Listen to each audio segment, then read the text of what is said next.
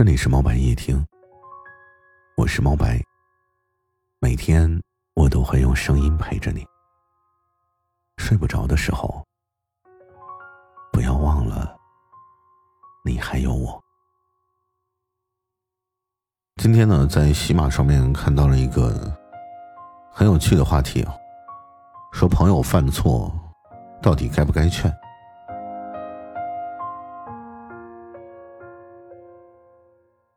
曾经有一个人说，因为自己喜欢跟朋友讲道理，所以失去了很多的朋友。有的时候我们自以为是最好的，但做的却不一定很好。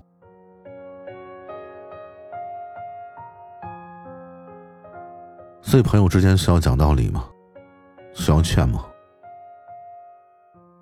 我觉着，显然不是。我们就单从尊重和理解的角度来分析。如果朋友对你的意见很排斥，那我们就不必要多说。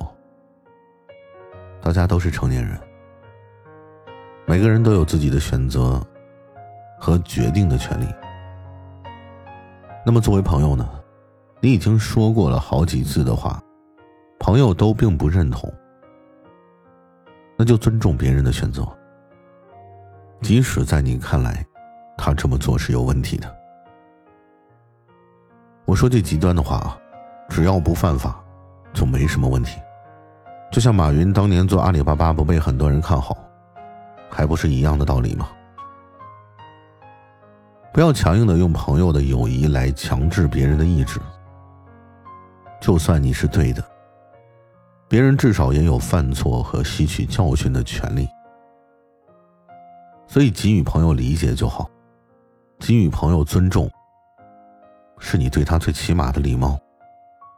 有的时候，我们会发现，你在劝你朋友的时候啊，你说了很多都没用，就像是他被洗脑了一样。但我想，他不一定是被洗脑了，有可能他本身就认同这种观念。至于你说怕朋友做傻事儿什么的。我觉着我们作为朋友啊，正面的去引导和关心就可以了。毕竟还有一句话是这么说的嘛：“未经他人苦，莫劝他人善。”还有就是，朋友之间呢，牵扯到利益上的事情就不要讲道理了。我大学的时候有一个室友，他有一个朋友，两个人感情特别好。可是后来呢？由于两个人一起做微商，产生了一些利益上的纠纷，两个人都非常不愉快。每每到这个时候呢，我这个朋友总是喜欢和他这个朋友讲道理，啊，总是会劝他。虽然说两个人是好朋友吧，但是牵扯到利益的时候，每个人都是自私的。所以说这个时候讲道理是没有用的。如果说这个时候你还是一味的和你的朋友讲道理，朋友就会认为。你讲道理的原因，是因为你想得到更多的利益，所以说，这个时候就不要好言相劝了。我记得有一个主持人叫白燕生，白老师有一次演讲的时候，说过这么一句话：别去考验人性，任何人的人性都是经不住考验的，在利益的面前，每个人都是一样的。即使是你最好的朋友，在利益面前依然会六亲不认，亲戚有时候也会这样。所以说，当一个人和朋友之间产生了利益的纠纷，就不要讲道理，不要好言相劝，这是一种很愚蠢的行为。我不知道你们有没有听过这么一句话：装睡的人是叫不醒的。有的时候你在劝你朋友的时候，你会发现。你说的他明明都知道，却还是揣着明白装糊涂。那么这个时候你依然劝下去，结果就会适得其反。当然了，还有很多人说，朋友之间嘛就应该无话不谈。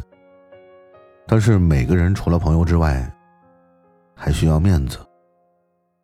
很多的人都希望保留自己的一个小天地，这片天地呢，是不允许任何人触碰的。哪怕是自己最好的朋友也不行。在诗歌死角里面说过一句话：每个人的心里啊，都有一个死角，别人进不去，自己也出不来。所以和朋友保持适当的距离。可能朋友心目当中的一些痛苦，你是无法体会的。所以呢，咱也不要说着什么缠着说话不腰疼的事儿，相互之间留下一些空间。在今天这个话题的结尾啊，我想说的是，讲道理，好言相劝，有的时候会演化为争论。朋友之间常常聊天，但你发现很少会讲一些道理。两个人坐在一起聊天的时候啊，总是聊得不亦乐乎，并且对方也会心平气和的跟自己说话。但是聊天归聊天。道理归道理，不要认为朋友经常和你聊天聊得非常开心，就是说人家喜欢和你讲道理。有的人看到自己的朋友发生了事情之后，非常的着急，心里就会想着一定要劝劝朋友，一定要和朋友讲道理，让朋友回头，或者是让朋友转变办事情的方式。其实这样的做法呀，是有风险的。就像前一段时间有一个朋友对我说，我和他聊天的时候聊得很开心，所以我认为，我和他讲道理的时候，他也应该听我的。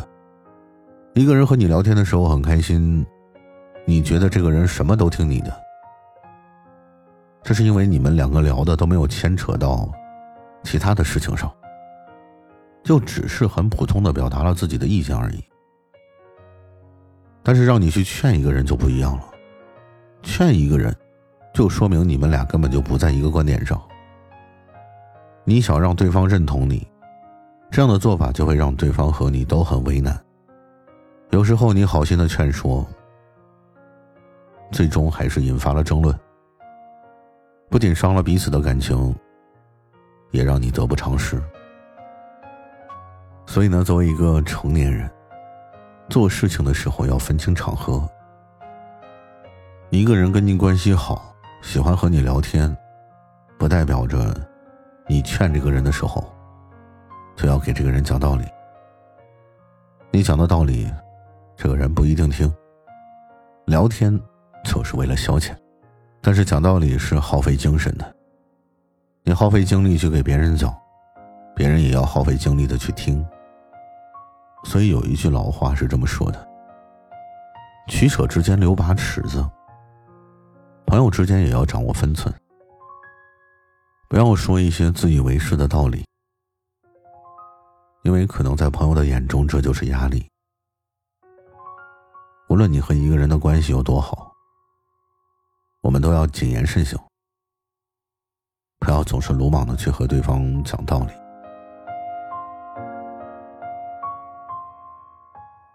晚安，晚是世界的晚，安是。